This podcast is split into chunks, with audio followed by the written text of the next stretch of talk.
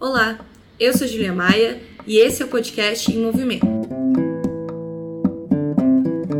Nas eleições gerais de 1970, no Chile, em meio a um período de ascenso do movimento de massas, formou-se uma coalizão entre diversos partidos da esquerda que foi capaz de vencer e eleger Salvador Allende como presidente do país.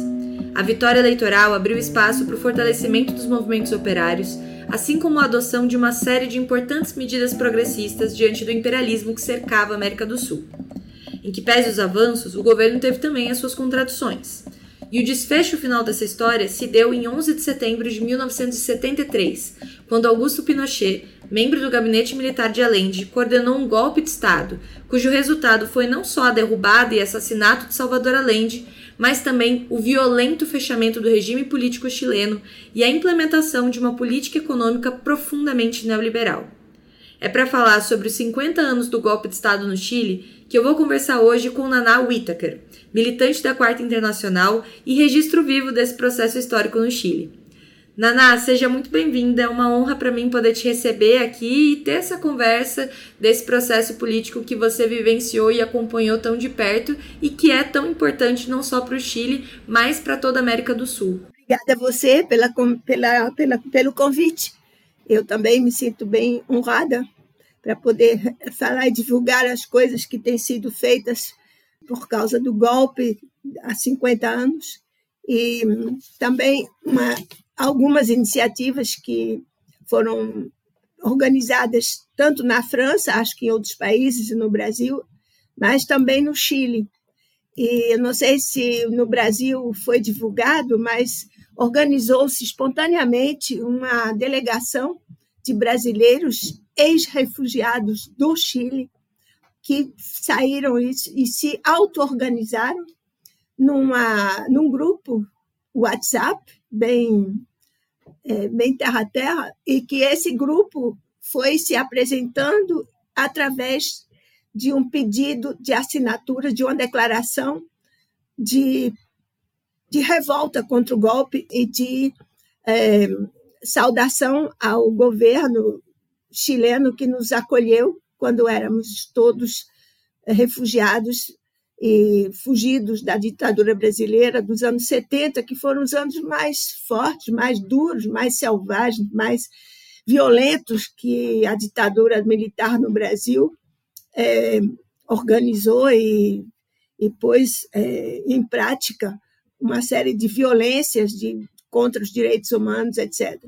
Então, esse grupo se organizou com a partir de iniciativas de pessoas de vários de várias sensibilidades, e, sobretudo do Rio e de São Paulo, e começaram a tomar contatos com os ex-refugiados. E foi assim que eu entrei nesse grupo, porque quem conhece o conhece, vai falando de orelha a orelha, vai passando. Então, eu fui entrei no grupo, eu já passei para outros ex-refugiados, e assim foi. E formamos um grupo com umas 200 pessoas, e esse, essa declaração tem uma assinatura de umas 300 pessoas que são ligadas, direto ou indiretamente, à situação da, de quando havia a unidade popular no Chile. Ou filhos, netos das pessoas que foram refugiadas, ou amigos, ou colegas, enfim. E aí foi. E fizemos uma delegação para viajar, decidimos que íamos ao Chile para duas coisas. Uma, é, agradecer ao povo chileno, através das autoridades chilenas, a recepção que tivemos tão humana, tão maravilhosa que foi daquele povo naquela época e, e que foi, fomos todos muito bem acolhidos. E, então, era para agradecer a, aos chilenos através das autoridades hoje, que é um governo de, de esquerda, bem moderado, mas é de esquerda, enfim, fomos agradecer através desse, desse, dessas instituições e, do, e das autoridades. E daí também fomos com uma série de, de nomes, uma lista de pessoas que foram refugiadas, mas que não constavam no Museu dos Direitos Humanos e da Memória, que existe no Chile, que, aliás, isso é uma coisa muito importante, a memória dos, do, das pessoas que viveram esses anos, porque é um processo muito delicado quando você tem um choque de, de violência política ou de, ou de prisão ou de tortura ou mesmo de perdas de pessoas. Então, é um choque muito grande e, e algumas pessoas tentam é, sobreviver a essa, essas dores e esse sofrimento através de, de esquecimento. Então, há um processo de autoesquecimento para superar a, o sofrimento. E essa, esse Museu da Memória é muito importante para reconstruir a memória das pessoas e também passar e amenizar o sofrimento. Coisa que no Brasil nunca se fez, nem se sonha fazer, mas agora, com a nossa ida, é, eu acho que contribuímos para que o governo atual brasileiro se decida a fazer um museu semelhante a esse que existe no Chile, em Santiago. Então, só por isso foi importante, porque as pessoas que sofreram e sofrem ainda com as violências do Brasil é, teriam que passar por uma fase de reconstituição. E essa coisa foi muito importante porque é importante também para os historiadores, para quem estuda e pesquisadores sobre a história nossa, das violências que os estados, diferentes regimes do Estado brasileiro, é, ousaram utilizar para se atacar as ideias, às vezes não eram nem as, as ações, às vezes tidas como subversivas, mas somente as ideias que eram condenadas e, e, e penalizadas ou reprimidas. Então, esse museu é muito importante nesse sentido. Parece uma coisa simbólica, mas não é. As pessoas que viveram essa, essa fase no Chile, que perderam pessoas, que é, sofreram com torturas, que foram presas, que, ou, enfim, é muito importante. Bom, então já a segunda coisa que foi importante é nós darmos esses nomes ao museu e que o governo brasileiro, se sensibilizado ou não, resolveu anunciar no 12 de setembro, há alguns dias, numa cerimônia que foi feita, dedicada aos desaparecidos e aos mortos onde eu fui falar em nome deles nessa cerimônia. Então, éramos três brasileiras, mulheres, que falamos, uma para apresentar a situação geral de, das crianças que tiveram que sair do Chile por causa do golpe, outra situação das órfãs, que foi a Flávia, minha filha, que falou, porque ela, era, o pai dela foi desaparecido, foi meu companheiro, Nunca mais se soube de onde, de onde foi parar o corpo dele. E isso foi uma violência muito grande para a Flávia, minha filha, e é uma violência para todas as crianças que perdem os pais nessa situação. Então, e depois eu falei em nome desses desaparecidos e mortos. Desses desaparecidos, é muito importante, tem uma mulher somente, que foi a Jane Vanini, que ela militava no MIR e militou até 74, quando ela foi atacada na casa dela pela polícia da ditadura chilena. E começaram a atirar nela, mas ela era uma menina que ela estava na, na, numa situação de defesa. Ela se defendeu e resistiu com armas na mão e morreu de, de bala do, dos, do, dos militares com 29 anos, essa menina.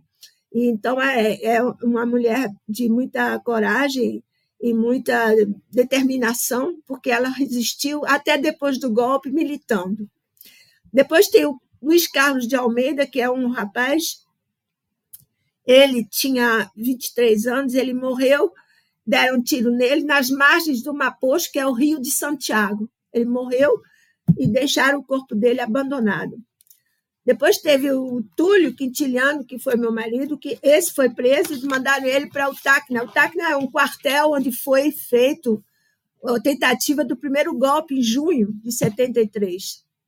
E, esse, e, e aí levaram no Tacna e ele foi junto com dois uruguaios, que eram tupamaros.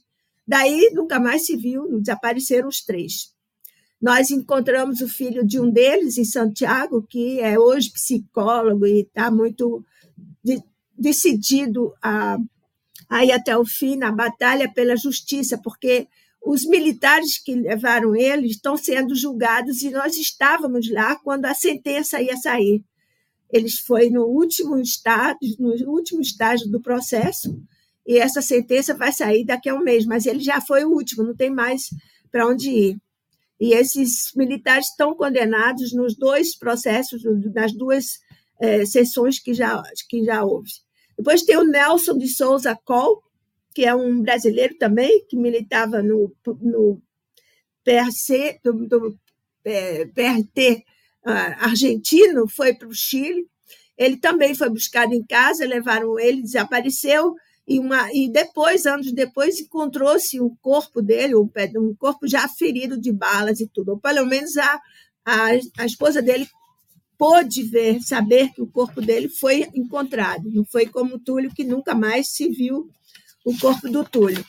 Depois tem um outro rapaz que morreu, foi preso, foi levado no, no Estádio Nacional, e no Estádio Nacional ele teve uma crise de peritonite que ficou gravíssimo e tinha que ir imediatamente ao hospital, mas os militares se recusaram. Ele morreu abandonado de dores, morrendo de dor e não tratado e abandonado. E muito com muito cuidado dos prisioneiros que estavam com ele, mas não tinha mais jeito. Então foram esses os que foram é, comemorados com uma placa que foi pregada, foi pousada, pregada na, numa praça de Santiago chamada Brasil, Praça Brasil, e fizeram duas placas. A outra placa ia ser pregada na, nas paredes da Embaixada Brasileira. E foi bom porque, pela primeira vez, também conseguimos isso, o governo reconheceu a implicação do Estado brasileiro no golpe chileno, inclusive nas torturas. Porque isso os brasileiros denunciavam, diziam. Eu fui, fui questionado, interrogado por brasileiros, eram militares brasileiros.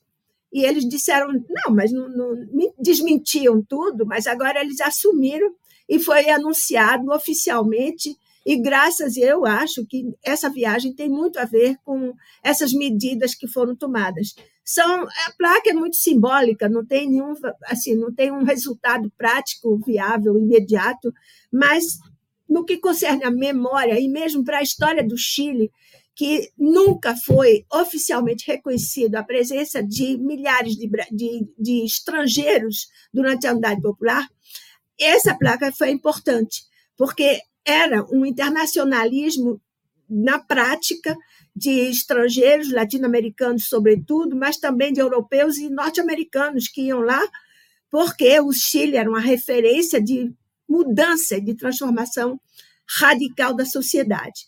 Porque o processo que durou três anos, ele foi muito rápido, mas foi a acumulação de um processo que vinha havendo desde dezenas de décadas, muito, muito é, é, num crescendo muito grande e numa, numa, numa configuração bastante tradicional. Não foi é, golpes, não houve estalos, não houve nada de estouro de nada, mas foi num crescendo cada vez mais radical e a classe operária, os camponeses, os estudantes, numa tomada de consciência cada vez maior para a transformação da sociedade. Claro que tinha nessa época um PC bastante forte e um PS, Partido Socialista, mais forte ainda, que eram bastante integrados, inseridos na, no proletariado e no campesinato. E o, o PC tinha uma posição muito conservadora, para não dizer à direita, de que tem como sempre tentar frear as lutas, vão até um certo ponto, depois eles não querem mais que avancem.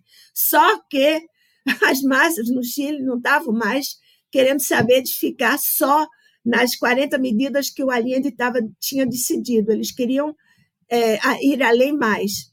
E muitas fábricas, muitas, muitas usinas foram é, nacionalizadas e outras, os proprietários, os patrões, fugiram. Aí os, os operários tomaram as fábricas e começaram a fazia a gestão da fábrica, dirigia a fábrica e dirigia a produção, dirigia a organização do, do, do, do, da, do trabalho inteiro e de toda a atividade é, deles dentro das fábricas, através de, de de assembleias gerais com os operários para decidir o que se fazia com, com o amanhã. Quer dizer, organização da produção, organização do trabalho, organização da hierarquia, de, de divisão do trabalho, e foi num crescendo também, e tomando e foram tomando contatos com as organizações de bairro e das populações, que também eram organizadas autonomamente, não tinha os partidos tradicionais, como o PC e o PS, eles queriam controlar absolutamente esse processo para eles não, não transbordarem a luta e não irem além do que eles queriam, porque eles estavam convencidos que o processo de, de mudança do Chile, de, do, do, regime, enfim, do, do Estado, do sistema, tinha que ser através dos meios totalmente legais e institucionais. Isso eles não arredavam, arredavam pé. Embora o Allende se dizia um marxista, ele reivindicava as, as, eh, as, eh, palavras de ordem muito à esquerda, de, de dominação, de gestão, de autogestão, etc., mas num caminho e num processo totalmente legal. E aí foi que ele se iludiu de que as Forças Armadas iriam, iriam eh, facilitar o trabalho que ele estava querendo fazer no governo.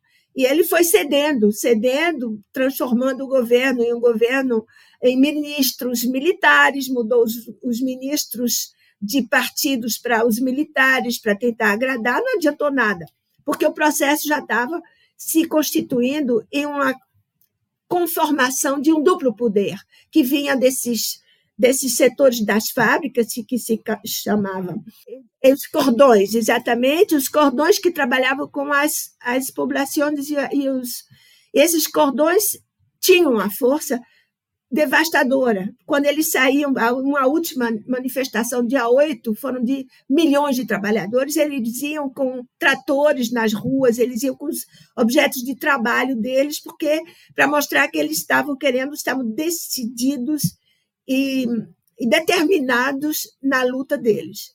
Então, foi um processo que, que os brasileiros que vinham de experiências diferentes, mas, sobretudo, de uma experiência de tentativa de luta armada no Brasil, ficavam meio desnorteados, porque o modelito que se chegou lá no Chile era um modelito que não cabia para o Chile, porque era um modelo mais de luta de massa, de auto-organização das massas, onde os operários não obedeciam nem mais aos partidos, eles só respeitavam as decisões das Assembleias Gerais. E é esse ensinamento que foi riquíssimo para nós, que estávamos lá e que não tivemos oportunidade de ver no Brasil, porque no Brasil não tinha resistência de massa, não tinha organização que incentivasse esse tipo de trabalho. Então, foi muito rico e eu acho que todos nós constatamos essa riqueza de uma maneira ou de outra, militando lá ou não, mas todos os brasileiros que foram, que tinham cada um de uma tendência diferente, cada um de um partido diferente. Hoje também, alguns estão no PT, a maioria está no PT deles, ou simpatizando do PT, outros estão com o PSOL, outros estão, é, sei lá, não, não, também não perguntei a todos, mas grosso modo era mais ou menos isso. Outros estão na extrema esquerda, não tinha ninguém do PSTU, não sei porquê, mas enfim, tinha somente desses dois grandes, mas devia ter outros, porque tinha um grande amigo meu, que é o Plininho de Arruda Sampaio, que foi do PSOL e que hoje não está mais, mas ele é, um, digamos, um representante da extrema-esquerda brasileira que estava lá também e que onde foi e fomos falar para um pessoal que representava os antigos dirigentes do MIR, que fizeram uma reunião para a gente testemunhar o que tinha acontecido, etc. Então, foi mais ou menos isso, essa experiência que durou uns sete dias com um programa intenso, uma programação intensa, com visita ao Estado Nacional, que hoje tem um museu numa parte que eles não restauraram, e conservaram os lugares de tortura, de prisão, de, de banho, de passeio, muito limitados e, e uma situação super difícil. E tem lá uns, uns, uns painéis com o nome de todos os prisioneiros que estavam lá de todos os prisioneiros e de um outro painel com o nome de todos os estrangeiros. Isso é que eu achei formidável. Então, tem a lista dos brasileiros, a lista dos bolivianos, dos alemães, até finlandês, etc, etc. Então, isso é muito importante saber que houve internacionalistas que foram para o Chile para ajudar o processo e que participaram do, do processo. Então, isso, na, no Chile, as companheiras chilenas com quem eu estive disseram que não é divulgado pelas autoridades e muito menos oficialmente. Então, elas disseram que era muito importante a gente divulgar essa, essa realidade que vivemos lá enquanto brasileiros, participando do processo, porque é uma prova de internacionalismo concreto. Então, elas estavam muito contentes que a gente pudesse avançar nisso também. Acho que dá, mais ou menos, não tem muita coisa. Não, você falou bastante coisa, mas foi muito bom te ouvir, assim, tanto te ouvir, porque eu acho que você trouxe uma dimensão histórica não só do Chile, mas de como que o que aconteceu no Chile, tanto a ascensão do Allende ao poder, mas também a, a essa queda, né, esse golpe, como que isso teve bastante conectado com o contexto político que estava em toda a América do Sul, né? Que o Brasil também passou por um processo de ditadura, então que longe de ser um fenômeno isolado, mas que era uma luta que a América Latina como um todo também estava enfrentando e esse peso do, de um olhar é, internacionalista também para essa questão, a importância disso. E foi legal te ouvir também falar sobre as iniciativas que hoje estão sendo feitas de memória e de conservação né, daqueles que lutaram. Você falou sobre o esquecimento como às vezes uma ferramenta também para amenizar a dor, né? Você esquecer para não ficar sofrendo. Mas tem um preço o esquecimento, um preço que, que a memória é, por, por outro lado, traz de contribuição, porque se a gente não lembra o que aconteceu, a tendência da gente repetir os mesmos erros ou da gente, né, fazer com que aquelas vidas que, que foram se dedicaram à luta fique, passem despercebidas por nós, né? Então eu vejo como muito fundamental e essencial essa iniciativa e, e, inclusive essa iniciativa também das nacionalidades que você falou, né? De deixar claro que houve um movimento internacionalista forte para a construção do movimento de massas que teve no Chile. E aí isso era uma coisa que eu queria perguntar para você também que houve uma polêmica né, naquele momento, a partir também da própria Revolução Cubana e de várias outras experiências é, revolucionárias que, e experiências de luta que estavam acontecendo no mundo, sobre qual que deveria ser o caminho para a consolidação da revolução e para o enfrentamento às ditaduras que se consolidavam, por exemplo, no caso do Brasil. Isso, inclusive, rendeu, aqui no nosso caso brasileiro, várias rupturas de organizações, o surgimento de novas, em especial a oposição, né? Se a gente deveria adotar uma tática de guerrilha ou se a gente deveria apostar né, na luta de massas. E eu acho que o Chile foi um exemplo disso. Você fala de uma frase do Mário Pedrosa, né, que também foi um trotskista, que dizia que o Chile era um laboratório da luta de classes. Aí eu queria pedir para você comentar sobre essa polêmica entre a guerrilha a, o, e a luta de massas e também sobre o significado dessa frase do Mário Pedrosa, que acho que pode trazer lições para nós até os dias de hoje também. Naquela época, a, a orientação que teve é, Guevara e Fidel na, na, na tomada do poder em Cuba foi muito importante para os latino-americanos. Então, influenciou bastante, sobretudo os brasileiros. E isso, no Chile, foi muito sentido, porque foi no Chile que os 70 militantes presos foram trocados por um embaixador, e eles chegaram no Chile, todos vindo dessas organizações digamos, militaristas, nós chamávamos de militaristas, vanguardistas, porque eles se, se autonominavam as revolucionários de vanguarda, etc, etc. E chegaram com os modelos de luta armada para poder derrubar o poder, só que sem a mínima é, consciência de que a luta armada, sem fazer, sem ser feita pelas massas e pela grande maioria da esse, apoio de, de massa é, não podia não podia vencer dificilmente venceria. Então, é, e chegaram com todos esses modelos, e só que o Chile estava vivendo um outro processo, onde as massas tinham um papel fundamental, preponderante, ao ponto dos cordões não obedecerem mais aos partidos. Então, podia ter vanguarda armada, não armada, não estava nem aí. O problema era fazer as assembleias e decidir coletivamente. A concepção e a orientação de um trabalho coletivo era e continua muito arraigado em certos setores até hoje, mas nessa época era assim, um princípio sine qua non tinha que ser coletivo, não tinha outra coisa. Então, isso os partidos não entenderam, ao ponto que, depois do golpe, o Partido Comunista Chileno fez um balanço do que houve, do porquê foi, houve o golpe e como é que acontece uma coisa dessas. E eles apontavam os culpados, os responsáveis pelo golpe, foram o movimento social, o movimento operário que se radicalizou demais. Foi esse o balanço que eles fizeram. Logo depois do golpe, eu estava refugiada na Itália na época e li isso no jornal do PC italiano. E, bom, não precisa nem dizer que é escandaloso um partido que se diz da classe operária a culpar a classe operária que queria o poder e dizer que são eles que são os, responsáveis por um golpe de neofascistas de direita, reacionário, enfim. Agora, isso aí tudo, é, para nós, nós tínhamos formado um grupo que chamava Ponto de Partida, e esse grupo foi, digamos, o detonador de uma discussão dentro da colônia, eu chamava colônia brasileira, no, em Santiago, sobretudo em Santiago, tinha, tinha brasileiro em outras cidades era o centro nevrálgico dos brasileiros, onde tinha muito estudante, tinha outros que trabalhavam, etc. Então, esse documento foi um documento que eles começou a, a motivação dele foi a questão do sequestro dos embaixadores.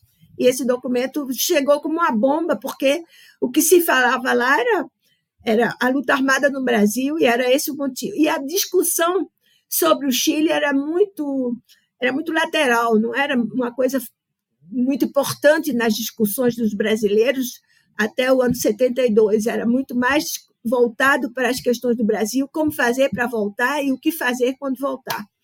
Então, é, esse documento foi, foi, foi em cheio contra essa vaga, essa onda de, de, de, de, de posições é, pela luta armada, que a gente chamava tinha os mais exagerados e os mais radicais que achavam que tinham, tinha que ter um núcleo, a gente chamava o foquismo, foco. Tinha que ter um foco para daí surgir uma série de ações que iriam se, se divulgar, que se multiplicar.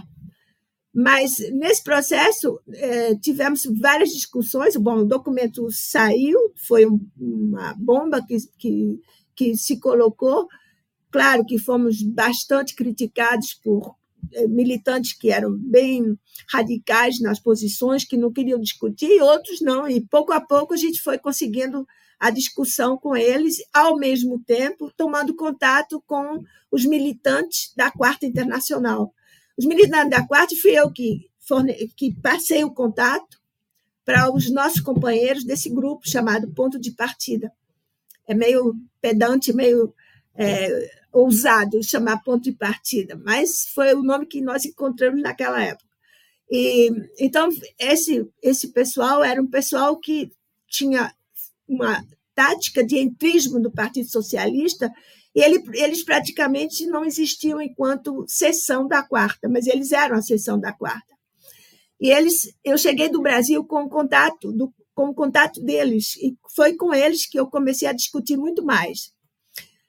E o meu companheiro Túlio, ele tinha vindo como exilado com o Mário Pedrosa da Embaixada Chilena do Brasil, no Rio de Janeiro.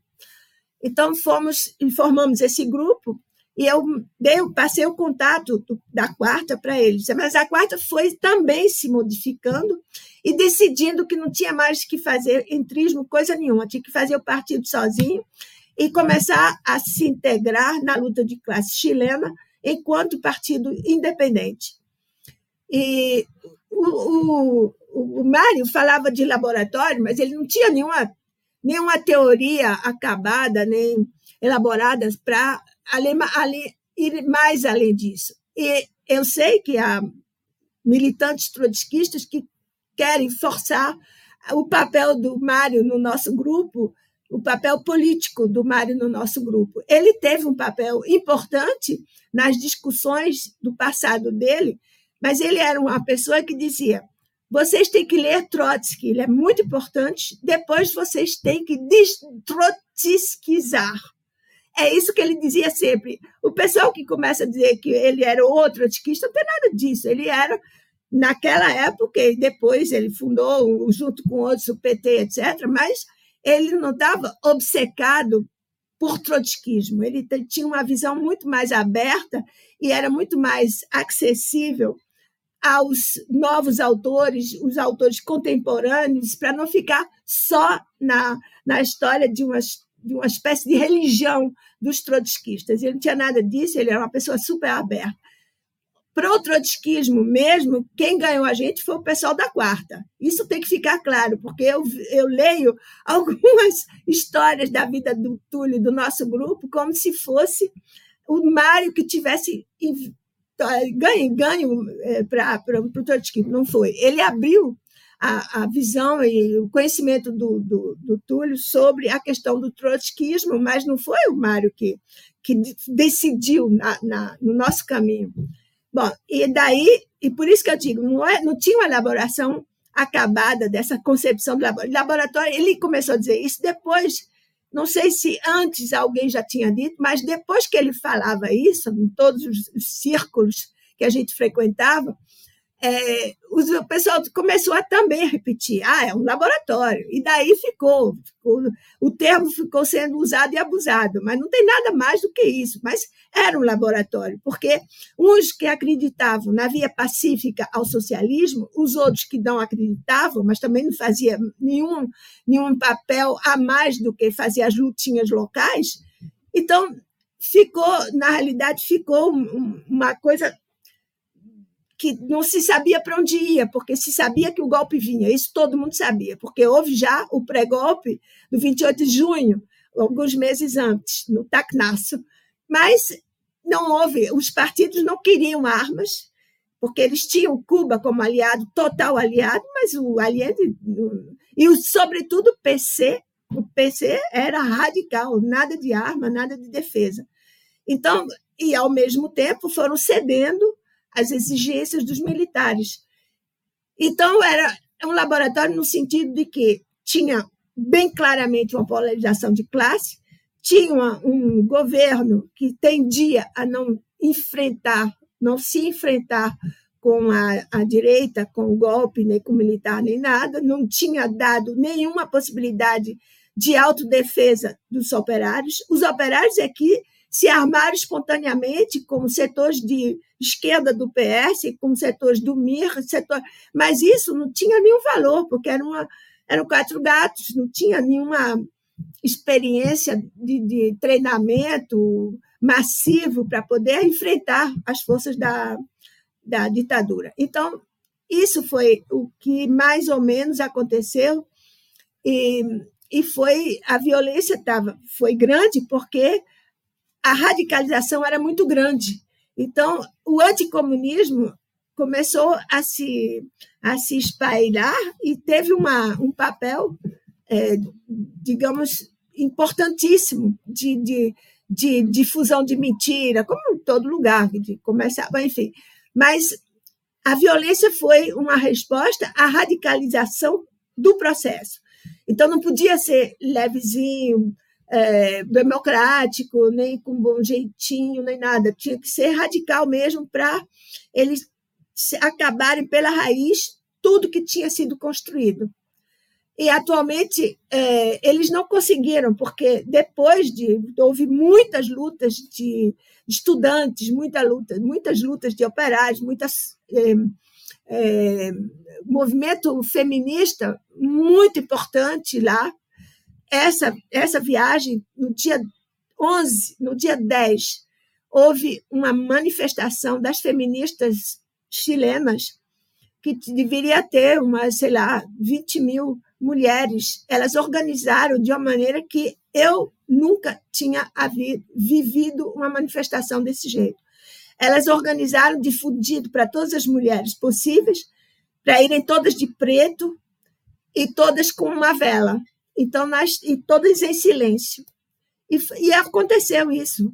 Eu não sei se vocês vão ter a oportunidade de ter, de mostrar para no site que vocês têm. Talvez fosse importante mandar os vídeos que foram feitos. Eu tenho vários, posso mandar para você sobre é, é, fazendo a, a, descrição dessa, dessa manifestação e, e, e em, em, vários momentos elas dirigiam o que tinha que se fazer com as palavras de ordem. E as palavras de ordem, nunca mais a exploração, a tortura, é, feminicídio, etc, etc. Então, foi muito é, emocionante, muito bonito, e realmente profundamente político. Então, eu acho que isso foi uma prova de que eles não conseguem acabar com as raízes desse processo que houve e que quando houve as lutas em 2019, que foram chama-se o estalido, quando foi uma bomba que aconteceu por um problema aparentemente secundário e que foi levado para todo mundo, depois o processo de constituição da constituinte. Então, o Chile, eu acho que é um país onde a luta de classe é a mais avançada, apesar de todos os fracassos e todas as dificuldades que está se tendo, inclusive agora, que está numa situação de impasse, porque eles estão entre escolher uma constituição pinochetista ou uma constituição neofascista, quer dizer, eles estão numa situação de impasse muito grande. Mas eu acho que, mesmo assim, eles não vão conseguir tirar, a, a destruir a, a, a, acumulação que houve no passado. E eu acho que isso nenhum outro país tem essa, essa, essa possibilidade, quer dizer, essa riqueza de um processo. Naná, quero te agradecer por essa conversa, para a gente já ir encerrando, mas quero te agradecer profundamente e, e acho que essa sua última fala, para mim, evoca também muito as possibilidades, né? Te ouvindo falar sobre o que foi, a gente também pensa sobre o que poderia ter sido se as escolhas políticas fossem diferentes, porque muitas vezes quando a gente estuda esses processos históricos, a gente dá um peso grande, e que de fato é grande, para aquilo que não depende de nós, né? Então, para os agentes imperialistas, é, para a burguesia nacional, internacional, que atua, que de uma certa forma não depende de nós, revolucionários, o que eles vão fazer. Eles vão fazer independente de nós. Mas o que a gente faz também importa e também é capaz de, de mexer no rumo da história, né? Então, te ouvindo falar, o além de é reconhecido, né, pela cena de resistir ali no palácio com, com uma metralhadora no braço, mas imagine se essa resistência não fosse solitária, mas fosse apoiada nessas massas que já estavam radicalizadas, o que, que não poderia ter sido, né? Não dá pra gente ser teleológico, não sei o que teria sido, mas imaginar isso é positivo. E eu acho que essa imaginação também ficou até para o próprio povo chileno, e não só para o povo chileno, mas para todos nós. E essa imaginação é poderosa, da gente acreditar que é possível construir uma alternativa. E nisso eu acho lindo você dizer que não se retira isso do povo, e acho que as iniciativas também de memória que você e tantos outros e outras aí estão construindo revivem também esse sentimento e essa necessidade de luta e de repetir com novos aprendizados o que já foi feito e fazer ainda mais. Então, muito obrigada por tudo. Obrigada a você pelo convite. O podcast Movimento é uma iniciativa da revista Movimento e do Movimento Esquerda Socialista. Nos acompanhe também pelo site movimentorevista.com.br. A trilha sonora de Alex Maia e a edição de áudio da Zap Multimídia.